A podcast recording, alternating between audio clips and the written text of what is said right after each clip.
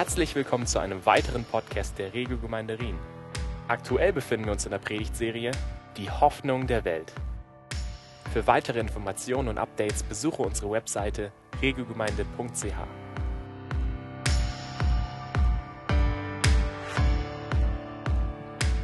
Schön euch zu sehen. Ja, dreh dich um und sag, und sag deinem Nachbarn desgleichen. Ich, wenn du das machen kannst, ohne zu lügen, ohne zu heucheln, so viel Schönheit im Raum heute. Es ist schön, dass du da bist und ich freue mich auch, hier zu sein. War viel auf Achse in der letzten Zeit und äh, habe auch viel Besuch gehabt zu Hause. Es ist schön, wieder dort zu sein, wo man hingehört die Gemeinde, Hoffnung der Welt. Wer glaubt's? Hände hoch. Ah, das ist, kaufe ich euch fast ab. Also, ich, ich freue mich auf diese äh, ermutigende, ähm, äh, ermutigende Rückmeldung. Ähm, wir wissen ja alle, äh, Gemeinde ist ja nicht immer anhand der eigenen Erfahrung das, was man betrachten würde als Hoffnung der Welt. Aber ich glaube, nein, ich bin fest davon überzeugt, dass dem so ist. Äh, und ich freue mich auch, die, äh, die Predigtserie fortzusetzen heute mit einer, ähm, mit einer besonderen Botschaft über die Gemeinde Hoffnung der Welt mit Schwerpunkt auf Beziehungen. Ähm, auch toll. Beziehungen sind toll und gleichzeitig schwierig und nicht ganz ohne. Ähm, ich war vor drei, vier Tagen mit dem Fahrrad unterwegs im Schwarzwald und habe äh, Gott gesagt am Tagesanfang, ähm, schenk mir einfach irgendwo irgendwie eine Begegnung und, und lass etwas von, von dem Guten was du uns gegeben hast. Lass das jemandem zuteil werden. Und ich war so einen halben Tag unterwegs und habe die ganze Zeit Ausschau gehalten nach, ich habe viele Leute gesehen und Wanderer und auch Mountainbike-Fahrer und überhaupt welche so in, in der Stadt und so weiter. Und ähm, eine, fast am Tagesende, da, da war ich ähm, auf dem Weg zum, äh, zum Bahnhof in Zell im Wiesental unterwegs, um meine, genau, Zell, huch, Zell im Wiesental, ja und habe eine Frau gesehen auf eine, eine Bank an der Wiese und habe so gespürt, wie, wie Gott sagt, geh einfach dahin und, und setz dich neben der Frau. Ich sollte hinzufügen, sie war um, um die 70. Und Ihr könnt euch vorstellen, so in dem Moment äh, denke ich, ja, und mein Zug, der fährt ja in äh, eine Viertelstunde, da, da, muss ich rechtzeitig am Bahnhof sein und überhaupt, was sagst du, eine 70-jährige Frau äh, und so weiter. Lange Geschichte, ganz kurz gehalten. Ähm, da habe ich sie angesprochen und die hat äh, mir erzählt, ähm, die hat ihr Ehemann verloren letztes Jahr nach 50 Jahren Ehe. Und wir hatten uns eine Viertelstunde unterhalten. Ähm, ich habe versucht, für sich zu beten, was nicht ganz, nicht ganz aufgegangen ist, äh, weil sie unsere Gebetskultur auf jeden Fall äh, nicht kannte. Und jedes Mal, wo ich gesagt habe, ich würde so gerne für sie beten, und sie sagt, ja, ja, machen Sie das, machen Sie das. Und dann setze ich im Gebet an und sage, Vater, danke für diesen herrlichen Moment.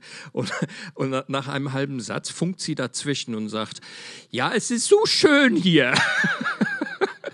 Also hat es mit dem Beten nicht ganz, nicht ganz geklappt. Aber Sinn und Zweck der Geschichte ist es. Gott sieht das Herz von Menschen. Und ich freue mich total darüber, dass Gott, ob ich das war oder, oder jemand anderes, da, da kommt es wirklich gar nicht drauf an. Aber Gott sieht das Herz von, von dieser Frau, die logischerweise total leidet darunter, dass ihr, ihr Lebensfreund, ihr Ehemann von 50 Jahren nicht mehr an ihrer Seite ist. Und sie sagte, ja, wir saßen früher hier zusammen auf dieser Bank. Und Gott sieht unsere Herzen. Gott sieht dein Herz. heute Morgen um mein Herz. Und er weiß, was gut ist und er weiß, was wir brauchen. Und ich glaube, ich habe den festen Eindruck, es gibt, ähm, ich glaube, vier Leute unter uns heute Morgen, dessen Herz Gott ganz auf ganz bestimmte Art und Weise aufschließen möchte im Punkte Beziehungen. Ähm, vielleicht bin ich eins davon. Vielleicht bist du eins davon. Kannst deinen Nachbar, Nachbar, Nachbarin nochmal sagen, vielleicht bist du das. Auf drei. Oder vielleicht bin ich das. Aber ich glaube, Gott sieht unsere Herzen. Und ich möchte uns auf eine kleine Reise nehmen in die, ähm, diese Herzensgeschehen heute Morgen. Frag mal die Welt, was gut ist zu machen mit Beziehungen. Such mal in der Welt, zum Beispiel bei Amazon, Beziehungsrat und du findest in den Top 5 Beziehungsratgeber folgende Bücher. Es gibt auf fünfte Stelle die, wie Partnerschaft gelingt, Spielregeln der Liebe äh, in, in Klammern oder klein, klein äh, äh, darunter geschrieben, Beziehungskrisen sind Entwicklungschancen. An vierter Stelle Beziehungsregeln. Die ultimative Tipps für alle, die Partnerschaftskrisen, äh, äh, die Partnerschaftskrisen satt haben. Ja, an dritter Stelle 100 Fragen, die ihre Beziehung retten. Ganz, ganz ehrlich, das ist, das ist jetzt, das ist einfach die Top 5 äh, nach einem schnellen Such nach Beziehungsrat auf Google. Ähm, Nummer zwei. Ich will bleiben, aber wie? Neuanfang für Paare. Und auf erste Stelle, auf erste Stelle hat mich sehr angenehm überrascht. Die fünf Sprachen der Liebe, wie Kommunikation in der Ehe gelingt, von Pastor Gary Chapman. Also ein, ein christliches, christliche Hilfestellung ganz oben an diesem Trümmerhaufen von sonstigen Ansätze. Wie rette ich das, was fast verloren ist? Also die Hoffnungslosigkeit, die, äh, die schreit aus diesem Bücherhaufen heraus. Und Gott sei Dank göttliche Gedanken äh, sind an erster Stelle ganz, äh, ganz oben. Und das hat einen Grund. Gott ist Meister der Beziehungen. Die Tatsache, dass wir beziehungsbedürftig sind, dass wir Lust haben, Freude daran haben, Liebe zu geben und zu nehmen, das steckt in Gottes Wesen drin. Und das ist, das ist mein, ähm, äh, mein erster Anhaltspunkt. Ich schnallt euch an, denn es muss ähm, höchst theologisch äh, werden. Wir fangen mal mit einem ganz kurzen Einblick in die Dreieinigkeit äh, heute. Gott Vater, Gott Sohn, Gott Heilige Geist. Überlegt dir mal ganz kurz, was diese Namen vermitteln. Gott Vater zu dem Jesus gebetet hat und bei dem wir Liebe und Geborgenheit suchen können und finden können. Das gesamte Evangelium handelt, sich, handelt sich darum, dass Gott möchte, dass wir in diese Vater-Kind-Beziehung zurücktreten. Und wen hat er gegeben, damit das möglich ist? Der Vater hat seinen Sohn gegeben der Sohn, der Fleisch und Blut angenommen hat, wie du und ich, fass in angebrachte Weise deinen Nachbar an und sag, du bist aus Fleisch und Blut. so ist Gott in angebrachte Weise. Das, ja, Gott ist unter uns gekommen und hat Fleisch und Blut angenommen wie du und ich und dein Sitznachbar. Und Jesus, der Sohn, hat alles gemacht, was notwendig war, damit wir versöhnt werden mit diesem Vater Gott. Und als er dann in den Himmel gefahren ist, hat er wen gesandt? Der Heil Gott, der Heilige Geist. Der, das wird nur noch verrückter. Wenn du, wenn du Jesus deinem Leben anvertraut hast, dann sagt die Bibel, der Heilige Geist, der wohnt in dir. Gott wohnt in dir. Der hat Wohnung angenommen in dir, in deinem Fleisch und Blut. Der Heilige Geist, der schenkt uns Führung und Trost und Hilfe, Offenbarung, führt uns in, ähm, in das Leben hinein, wie es dem Vater gefällt. Sie, wo kommt dieses Gebilde her, diese Dreieinigkeit, diese Trinität?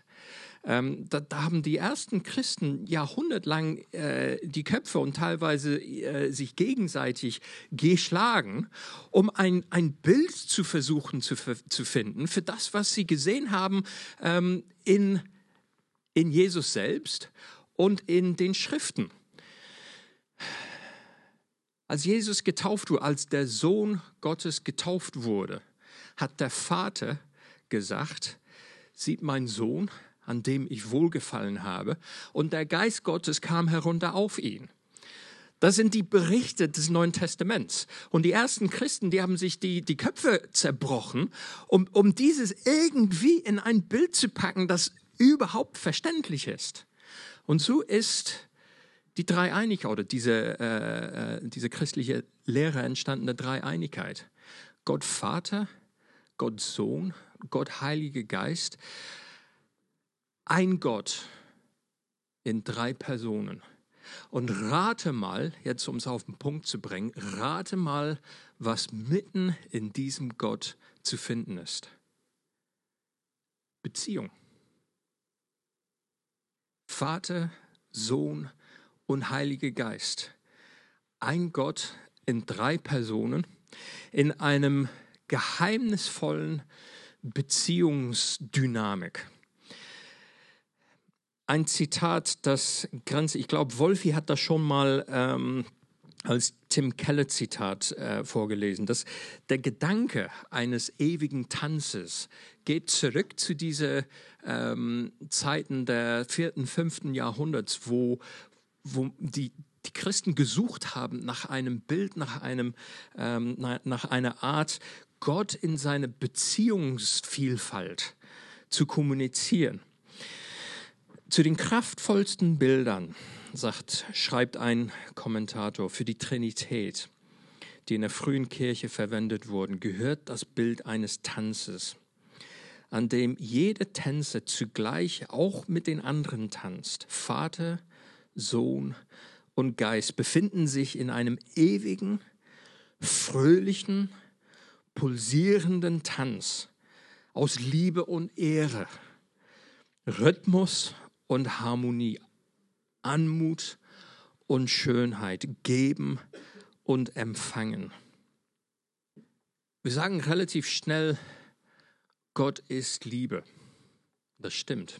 Aber überleg dir mal kurz, wenn Gott nicht in drei Personen oder wenn Gott nur in einer Person existieren würde, konnte er erst dann Liebe werden, als er uns geschaffen hätte oder das Universum kreiert hat. Aber das steht in, äh, im 1. Mose 1,26. Gott sprach nun, hat er gesagt, will ich? Hat er nicht gesagt, nun wollen wir Menschen machen, ein Abbild von uns, das uns ähnlich ist dieser ewige Tanz, diese Beziehungsdynamik, das in Gott selbst Vater, Sohn und Heiliger Geist ist, der hat dich und mich geschaffen in seinem Ebenbild in geheimnisvoller Weise mit Beziehung absolut zentral in unserem, in unserem Wesen. Es ist nicht durch Zufall, dass du das Bedürfnis hast, geliebt zu werden es ist kein Geheimnis, dass du in dir die, Kapazität besitzt, Menschen zu lieben. Vielleicht sogar bedingungslose Weise. Das hat Gott direkt in unsere, in das Herz unseres Wesens hineingeschenkt. Und das ist meine erste sehr gute Nachricht für heute Morgen. Denn diese Liebe und diese Beziehungsbedürftigkeit, diese Beziehungsfähigkeit wird arg strapaziert in jedem Alltag. Ich weiß nicht, ob du das kennst. Das ist das, was einem äh, wartet, so als Elternteil von Kleinkindern. Wer kennt das oder wer kennt das noch? Also wir haben ähm, unser erstes, in der Hoffnung, dass sie die, An äh, die Aufnahme jetzt nicht nachhört, unser erstes Kind hat neun Monate geschrien. Es war ein Wunder, dass wir überhaupt ein zweites Kind bekommen haben. Ich weiß noch, wie wir zu Freunden bei Besuch waren in Skandinavien und haben eine zwei Stunden Autofahrt äh, mit denen von Stockholm äh, zu ihnen nach Hause ähm, äh, gemacht mit, mit Rachel äh, auf, auf der Rückbank und die schrie ununterbrochen zwei Stunden lang, bis diese Beziehung so dermaßen auf die höchste Ebene der Gereiztsein war, und als wir angekommen, als wir angekommen waren bei, bei dem ähm, Zuhause von unseren Gastgebern, die stiegen aus, machten wuchtig die Tür zu und sagten, so, jetzt sind wir aber endlich da und haben, haben uns zu, zu verstehen gegeben, dass es Zeit wäre, dann zu unser Gästezimmer zu gehen, denn die konnten es nicht mehr ab, in der Gegenwart unseres schreiendes Kind sein. Wir dachten, ja, Kinder sind ein Segen. Und Gott hat ihnen dieses eingebaute Vorteil gegeben, dass sie geliebt werden. Du kannst dein eigenes Kind nicht, nicht lieben. Es ist zutiefst drinne, auch wenn sie sich so benehmen, auch Jahre später, wenn sie sich völlig daneben äh, äh, äh verhalten. Du liebst dein Kind. Das kommt irgendwo her. Das widerspiegelt eine Tatsache, dass Gott dich auch so liebt. Auch bei Schreianfällen, auch bei verlängerter Schreianfall, auch bei jahrelanger Abwesenheit in der Beziehung zu ihm. Gott liebt dich. Ich habe in England gehört, Enkelkinder, auf die ich sehnsüchtig warte. Enkelkinder sind Gottes Art und Weise, Dankeschön zu sagen dafür, dass du deine eigenen Kinder nicht umgebracht hast. Gott ist gut zu uns. Ich will uns drei Anregungen, drei Tipps, drei Hilfestellungen äh, geben aus dem Buch Gottes aus der Bibel, seine Offenbarung zu uns, das, was Gott uns an die Hand gegeben hat als Hilfestellung fürs Leben. Drei Anregungen, äh, die in puncto Beziehung hoffentlich, ähm, nein, nicht hoffentlich, die sind mit absoluten Sicherheit von Hilfe, weil sie vom Autor deines Beziehungsdrangs kommen. Vergiss die ersten fünf Bücher bei Amazon, äh, kauf dir gerne mal ähm, die fünf Liebessprachen von Gary Chapman, ähm, aber lese vor allen Dingen in der Bibel. Gott weiß Bescheid um deine Beziehung. Erstens bezieht sich ein Stück weit auf, wer, äh, äh, hat jemand das Buch noch nicht? Das ist keine Beichte jetzt, wenn wer, sich, wer, wer die Hand hebt, kriegt dieses jetzt umsonst. Nö, ehrlich?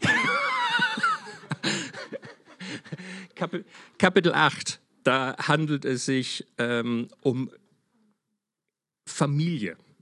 Du bist Mitglied einer Familie geworden, äh, wenn du die Gemeinde Jesu Christi angehörst. Ähm, das Buch übrigens äh, begleitet so ein bisschen im Hintergrund äh, die Predigtserie äh, Gemeinde die Hoffnung der Welt und ist hinten noch für ein Bargain Price von 5 äh, Euro oder Franken äh, zu haben. Wer es außer Daniel noch nicht, noch nicht hat, bedient euch. Wir gehören einer Familie. Gleich ist die Sprache von, äh, von Beziehung. Und Annahme und Liebe sind zentrale Aspekte von dieser göttlichen Beziehungsbasis, die in der Gemeinde zu finden sind, auch wenn sie teilweise bedeckt sind, auch wenn sie teilweise ungut zum Ausdruck gebracht werden. Aber ich glaube wahrhaftig, dass die Gemeinde die Hoffnung der Welt ist und auch in der Praxis sein kann, je, je mehr wir seine Beziehungstipps ähm, ausüben. Du bist einfach willkommen Und das widerspiegelt etwas Zentrales das, aus, das, äh, aus dem Evangelium, das wir predigen. Jesus kam zu uns. Und er hat sich nicht gefragt, wer hat das verdient oder wer ist am schönsten oder wer ist am erfolgreichsten oder wer ist am reichsten. Ja, das hat er vielleicht als Negativbeispiel äh, ausgesucht. Und er sagt, das ist schwierig, sogar in meinem Reich hineinzukommen, wenn, wenn du einen riesen Rucksack des Reichtums hast. Der hat sich, der hat sich nicht irgendwelche bestimmten Leuten ausgesucht. Der ist einfach unter uns, den Menschen gekommen und hat proklamiert, euer Vater im Himmel wartet und will, dass du mit kindlichem Herzen zu ihm zurückkehrst, dass du von dem zurück umdrehst, von dem, was dich beschäftigt und kommst zu ihm zurück. Hat Gott jeweils jemand nicht angenommen, der durch Jesus Christus zu ihm zurückgefunden ist? Das, das gibt es gar nicht. Die Menschen, mit denen Jesus es schwierig hat, das waren die religiösen Leute, die mit verhärtetem Herzen das Evangelium nicht annehmen wollen. Da kommen wir nachher nochmal zu zurück. Annahme, wie wir bei Gott Annahme erlebt haben, ist ein Schlüssel zu Beziehungserfolg im Reich Gottes und überhaupt. Bin ich würdig, angenommen zu werden? Mit Sicherheit nicht. Jesus kam unter uns, Gott kam unter uns, hat Fleisch und Blut angenommen und hing irgendwann mal am Kreuz und schaute herunter auf diejenigen, die vor Minuten ihm Nägel in die Hände geschlagen haben, die ihn bis zur Verformtheit blutig geprügelt haben und dann gepokert haben um seine restlichen Klamotten. Er hängt am Kreuz, schaut auf sie herunter und sagt, Gott vergibt ihn, denn sie wissen nicht, was sie getan haben. Das ist das Herz, mit dem Gott uns entgegengekommen ist mit dem Gott uns begegnet. Wie können wir aus unserer, in seinem Ebenbild, wie können wir anders Menschen begegnen als das? Leute, die Gemeinde, die ist die Hoffnung dieser Welt, denn sowas gibt es sonst nicht. In Bedford ähm, bei unsere Freunden in der King's Arms. Die haben eine Arbeit, ich glaube, da, da, habt ihr vielleicht davon gehört, äh, unter Obdachlosen. Ähm, da hat der Raffi Gelegenheit gehabt, in, äh, während sein Bedford-Aufenthalt dort zu arbeiten und unter den Obdachlosen zu arbeiten. Ja? Und ich habe äh, Raffi gebeten, mal kurz über seine Erfahrung von der dort herrschenden Kultur der Annahme ähm, zu reden, gerade bei diesen Obdachlosen. Ja, da wurde ich ziemlich schön herausgefordert, die Leute bedingungslos zu lieben. Ähm, und zwar, die haben so eine ganz schöne Kultur und die sagen, hey, Jesus ist für jeden gestorben, weil Jesus in jedem etwas Wertvolles gesehen hat weil jeder ursprünglich im Ebenbild Gottes geschaffen wurde. Und mit der Kultur probieren sie einfach jeden Mensch zu ehren und in ihm das Beste zu sehen, selbst wenn es ähm, auf den ersten Blick nicht viel Gutes gibt. Und da im Night Shelter wurde ich ganz schön herausgefordert. Ein Mann, der kam stockbesoffen herein, der war ziemlich wild am Anfang und mit der Zeit ging er dann ins Bett, ähm, hat leider vergessen, Klamotten anzuziehen und erst noch das Bett mit der Toilette verwechselt. Das war ziemlich, äh, ziemlich nicht so schön. genau. Und ich musste immer als erstes reingehen, weil ich mit zwei anderen Frauen gearbeitet habe. Und ja, für mich, ich, ich hätte ihn am liebsten rausgeworfen, hat einfach gesagt, komm, kannst wieder gehen. Aber dann habe ich die anderen zwei Mitarbeiterinnen geholt und es hat mich so beeindruckt zu sehen, wie sie einfach die schlechten Sachen wie ignoriert haben, ihm keine Vorwürfe gemacht haben und nicht schlecht über ihn geredet haben, sondern einfach noch probiert, etwas Gutes in ihm zu sehen. Vielleicht, dass er ein, trotz allem ein gutes Herz hat. Oder sie haben einfach gesucht, hey, was gibt es Gutes, selbst in diesem Mann. Und das hat mich schwer beeindruckt und auch irgendwie beschämt, weil ich selbst gesehen habe, wow, so oft denke ich doch noch irgendwie schlecht oder verurteile ich andere Menschen. Und ich durfte da ganz viel lernen. Eine Geschichte, die mich auch sehr beeindruckt hat, war ein Mann anfangs 20, der war ein Pole, der hat in Polen eine Ex-Freundin, die ein Kind von ihm hat. Der hat in England eine Ex-Freundin, die schwanger ist von ihm und war mit einer dritten zusammen. Und der ganz oft kam er bekifft ins Obdachlosenheim und hat dann auch noch so Raps geschrieben und er wollte immer, dass ich seine Raps anhöre. Und ich habe nicht so Bock drauf gehabt, weil die Wörter, die er benutzt hat, die traue ich mir hier gar nicht zu erzählen. Wirklich, es war übel. Und ich dachte am liebsten, ja komm, das ist doch Müll. Aber die Mitarbeiter, die haben gesagt, hey, du bist ja mega begabt. Die haben einfach gesehen, hey, was Gott in diesen Mann reingelegt hat. Die haben gesehen, hey, du hast eine mega Begabung für Musik zu machen, mega Begabung, um zu rappen. Und so haben wir diesen Mann, der war der drei Monate bei uns, einfach immer wieder probiert zu ehren, das Gute in ihm zu sehen. Und das hat mich verändert. Und in der letzten Woche hat es auch ihn verändert. Da haben wir UNO gespielt und haben wir eine kurze Pause gemacht. Ein Freund von mir hat ein Gleichnis erzählt aus der Bibel und ihn einfach gefragt, hey, willst du diesen Jesus auch in deinem Leben? Und in der letzten Woche, als ich dort war, habe ich gesehen, wie dieser Mann sein Leben Jesus gegeben hat. Und einfach in dieser Woche habe ich gesehen, wie es ihn total verwandelt hat. Er hat erzählt, in der Nacht ist ihm Jesus begegnet. Er hat von sich aus gesagt, hey, ich bete jetzt zu Jesus, dass ich aufhören kann zu kiffen. Am letzten Sonntag, wo ich dort war, kam er, kam er in die Kirche, habe ich ihn gesehen und er hat gestrahlt. Und ich würde sagen, angefangen hat dies einfach, weil die Leute ihn geehrt haben, geliebt haben, das Gute in ihm gesehen haben, nicht verurteilt, sondern hey, du bist ein Ebenbild Gottes geschaffen, in dir ist Wertvolles. Und ich wünsche mir, dass wir das hier immer mehr auch so leben dürfen, dass ich das so leben kann und dass wir das als ganze Gemeinschaft leben können. Einfach zu suchen und zu sehen, was hat Gott in eine Person hineingelegt und das zu betonen. Und ich habe so viele Leute gesehen, die total verändert wurden durch diese Kultur. Mhm. Danke, Stuart. Ganz herzlichen Dank, Raffi. Die Gemeinde ist die Hoffnung dieser Welt.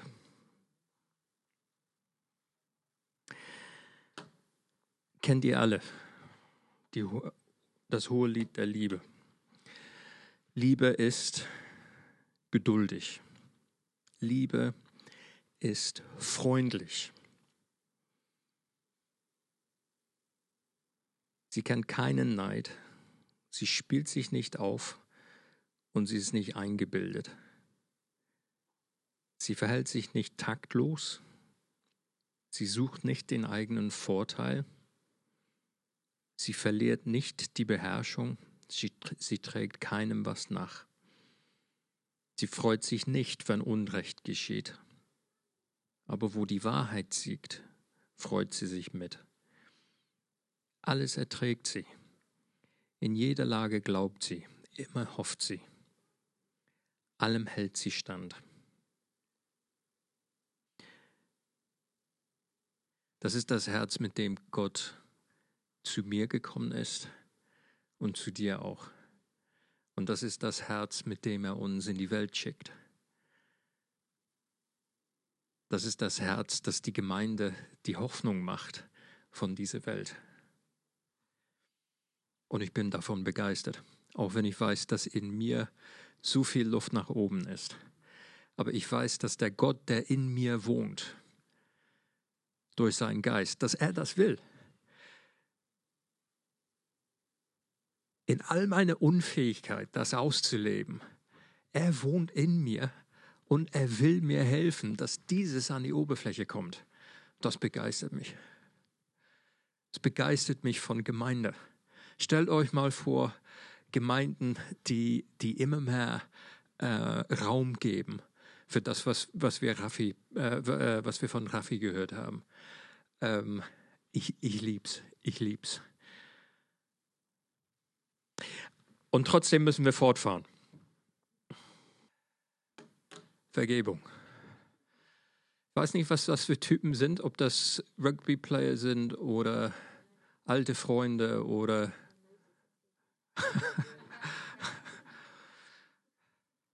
oh Mann, es, es wird nicht unbedingt einfacher an dieser Stelle. Beziehungshilfe Nummer zwei, Vergebung. Und rate mal, wo dieser Beziehungstipp anfängt.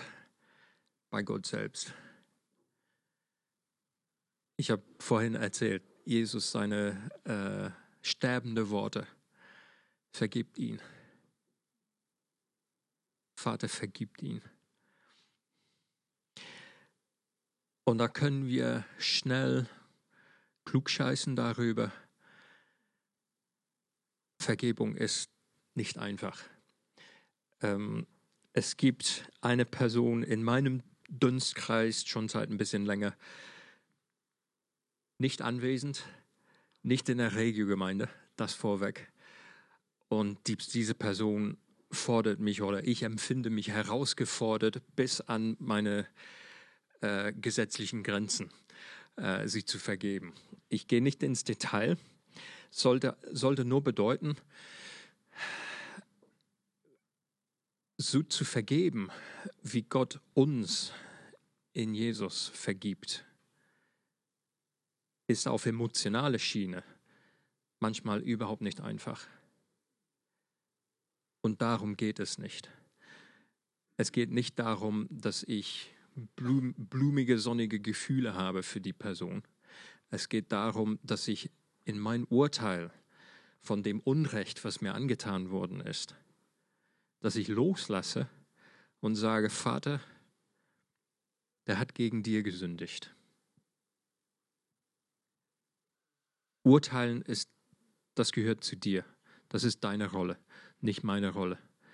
Ich gebe diese Person aus der Hand komme, und jetzt kommt's, und so wie du mit mir gnädig gewesen bist, dann will ich zumindest, ich will es wollen, dass du genauso gnädig mit dieser Person auch umgehst. Wenn ich es nicht kann, und manchmal ist es so, dann will ich es, dann ist es mein Gebet, ich will es wollen. Ich will es wirklich wollen. Hilf mir, Geist Gottes, hilf mir, Gott, der in mir wohnt, dorthin zu kommen, dass ich es gerne möchte, dass Gott gnädig ist, diese Person gegenüber. Es gibt ganz was Ernüchterndes am Ende äh, des Vaterunsers, wo übrigens Beziehung auch wieder mittendrin zu finden ist. Wenn ihr den anderen vergibt, was sie euch angetan haben, dann wird euer Vater im Himmel euch auch vergeben. Es gibt ein Reciprocity, was auch immer das auf Schweizerdeutsch sei. Es gibt eine ein Wechselwirkung. Vergebung ist nicht einfach so ohne weiteres. Und unsere Herzenshaltung anderen und vor allen Dingen Gott gegenüber bestimmt auch der Grad in geheimnisvoller Weise, wie sehr Gott uns segnen kann mit dem Guten, was er für uns in unsere Beziehung hineingeben will. Und da sind wir an meinem letzten Punkt.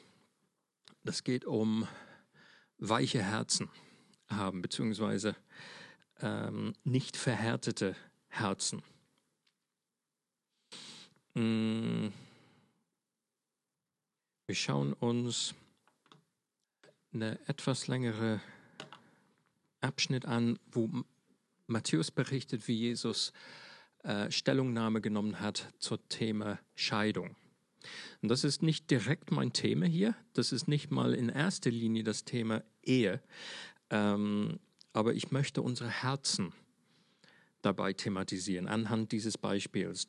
Da kamen einige Pharisäer zu ihm und versuchten ihm eine Falle zu stellen. Sie fragten ihn, ist es erlaubt, dass ein Mann seine Frau aus jedem beliebigen Grund wegschickt? Hintergrund dazu ist, ihr kennt vielleicht die Geschichte von Johannes der Täufer. der hat Aussagen gemacht über die, ähm, die ähm, Gesetzlichkeit der Ehe vom Herodos zu seiner zweiten Frau. Und das hat ihm bekannterweise den Kopf gekostet. Und Jesus kommt in genau die gleiche Region, wo Herodos regiert, das Sagen hat, und wird bewusst mit politischem Hintergrund von den Pharisäern aufs Glatteis genommen.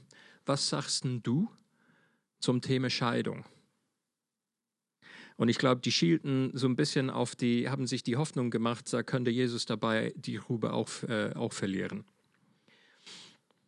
Jesus antwortete, habt ihr nicht gelesen, was in den heiligen Schriften steht? Dort heißt es, dass Gott am Anfang den Menschen als Mann und Frau geschaffen hat und er hat gesagt, deshalb verlässt ein Mann Vater und Mutter, um mit seiner Frau zu leben. Die zwei sind dann eins mit Leib und Seele. Sie sind, sie sind also nicht mehr zwei, sondern eins. Stuart fügt hinzu, und widerspiegeln hier wieder etwas ganz Fundamentales von dem Wesen Gottes. Er kommt aus dem, stammt aus dem Wesen Gottes. Beziehung ganz am Zentrum.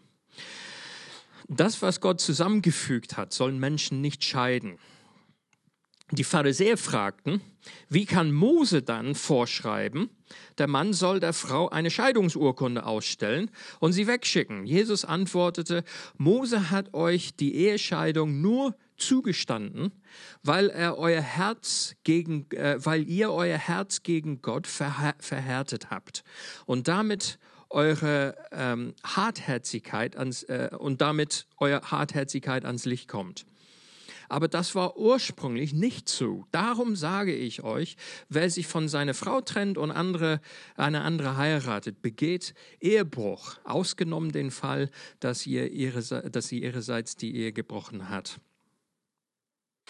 Wir können an anderer Stelle Gesundheit, wir können an anderer Stelle äh, diese wenn und Aber und Ins und Outs äh, von Scheidung betrachten. Was ich an dieser Stelle beleuchten und betonen will, ist die Tatsache, dass Gott die Ehe liebt. Gott liebt Ehe. Gott liebt auch Ehe, die in Probleme stecken. Gott liebt Ehen, wo es drüber und drunter geht. Gott liebt Ehe, weil sie etwas von seinem Wesen zum Ausdruck bringen diese Beziehungsartige im Zentrum von dir und mir, das soll zum Ausdruck gebracht werden in der Ehe. Und äh, wir sind uns alle einig, da ist in der Praxis häufig viel Luft nach oben. Aber das ändert nichts an der Tatsache, dass Gott Ehe liebt. Und er sagt, diese Möglichkeit zur, zur Scheidung, die äh, die Pharisäer dann gesetzlich auf dem, auf dem Schirm haben, das ist nur deshalb da, als Auswirkung der Tatsache, dass Menschen ihre Herzen Gott gegenüber verhärtet haben. Das ist mein letzter Punkt. Es handelt sich hier im Griechischen um ähm, ein, ein merkwürdiges Wort. Wenn ihr euch vorstellt, ähm, die, das Hornhaut bei mir unter den Füßen. Sorry. Aber das, das, das brauchen wir erstmal kurz, um diese Illustration abzuwickeln. Hornhaut unter den Füßen sind bildlich auf dem Herzen. Das ist das, was hier im, äh, äh, von, von, äh, von dem die Rede ist. Herzen, die nicht mehr weich sind, nicht mehr annahmefähig, sondern die, die, die sind verkrustet mit einem ähm, harten äh, Hornhaut. Und dieses ähm, verhärtetes Herz, oder damit wollte Jesus vermitteln, etwas von einer eigenwilligen Haltung, die Verhaltensveränderung ablehnt. Eine eigenwillige Haltung wirft er indirekt jetzt den Pharisäern gegenüber, den Pharisäern vor, eine eigenwillige Haltung, die Verhalten, Verhaltensveränderung ablehnt. Verhärtete Herzen. Es gibt einige Stellen im Neuen Testament, die dieses verhärtete oder verstockte Herzen thematisieren. Eine wäre zum Beispiel äh, aus dem Markus-Evangelium in Kapitel 3, äh, wo Jesus am, äh, am Sabbat geheilt hat. Und das hat die religiösen Leuten ähm, auf die Palme gebracht. Ähm, er stellte die Frage, was ist dann richtig? Am Sabbat Gutes zu tun oder Böses? Einem Menschen das Leben zu retten oder ihn zu töten? Und sie schwiegen. Er sah sie der, Ruhe, der Reihe nach an, voll Zorn und zugleich tief betrübt über ihr verstocktes, verhärtetes Herz. Da ist im Griechischen das gleiche Wort. Dann befahl er dem Mann, streckt die Hand aus. Der Mann streckte die Hand aus und sie war geheilt. Und dann war der Bär los. Jesus war betrübt über das verhärtete Herz, das in ihr ähm, äh, geschlagen hat. Eigenwillig und ablehnend der Verhaltensveränderung. Wenn ich uns ein Beziehungsrat aus Gottes Wort, gegen, äh, aus Gottes Wort, Gottes Wort geben könnte, dann wäre es, achte auf dein Herz. Das deckt alles ab. Sorge dafür, dass dein Herz weich bleibt. Sorge dafür, dass in deinem Herz keine einwillige Haltung Raum gewinnt, dass Verhaltensveränderung ablehnt.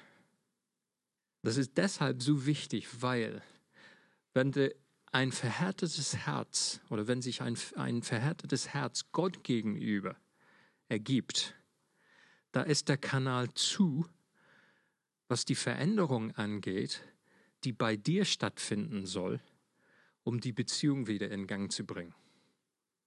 Wenn dein Blick so stark ist auf die andere Person, die hat mir Unrecht angetan und so weiter, was stimmt, in aller Wahrscheinlichkeit, ohne Frage.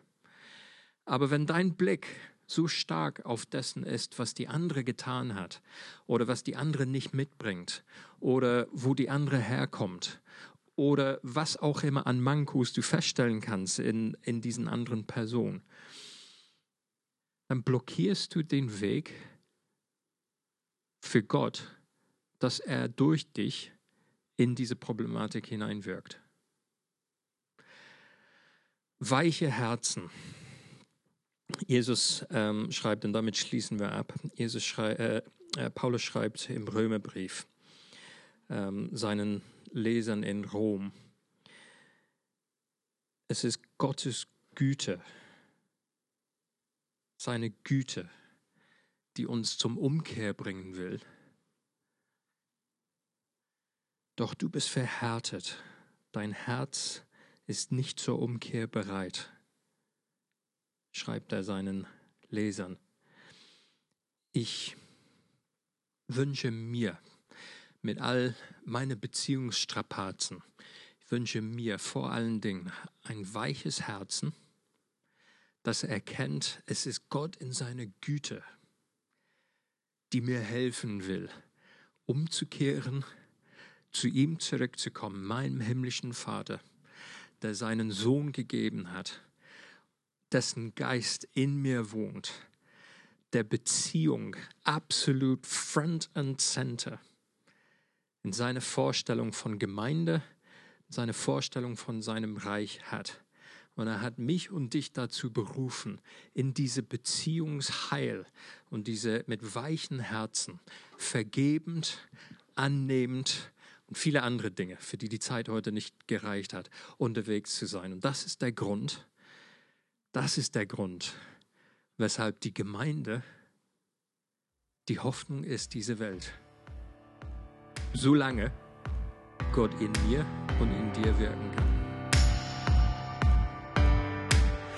Wir hoffen, du hattest viel Freude beim Zuhören. Für weitere Informationen und Updates besuche unsere Webseite regelgemeinde.ch.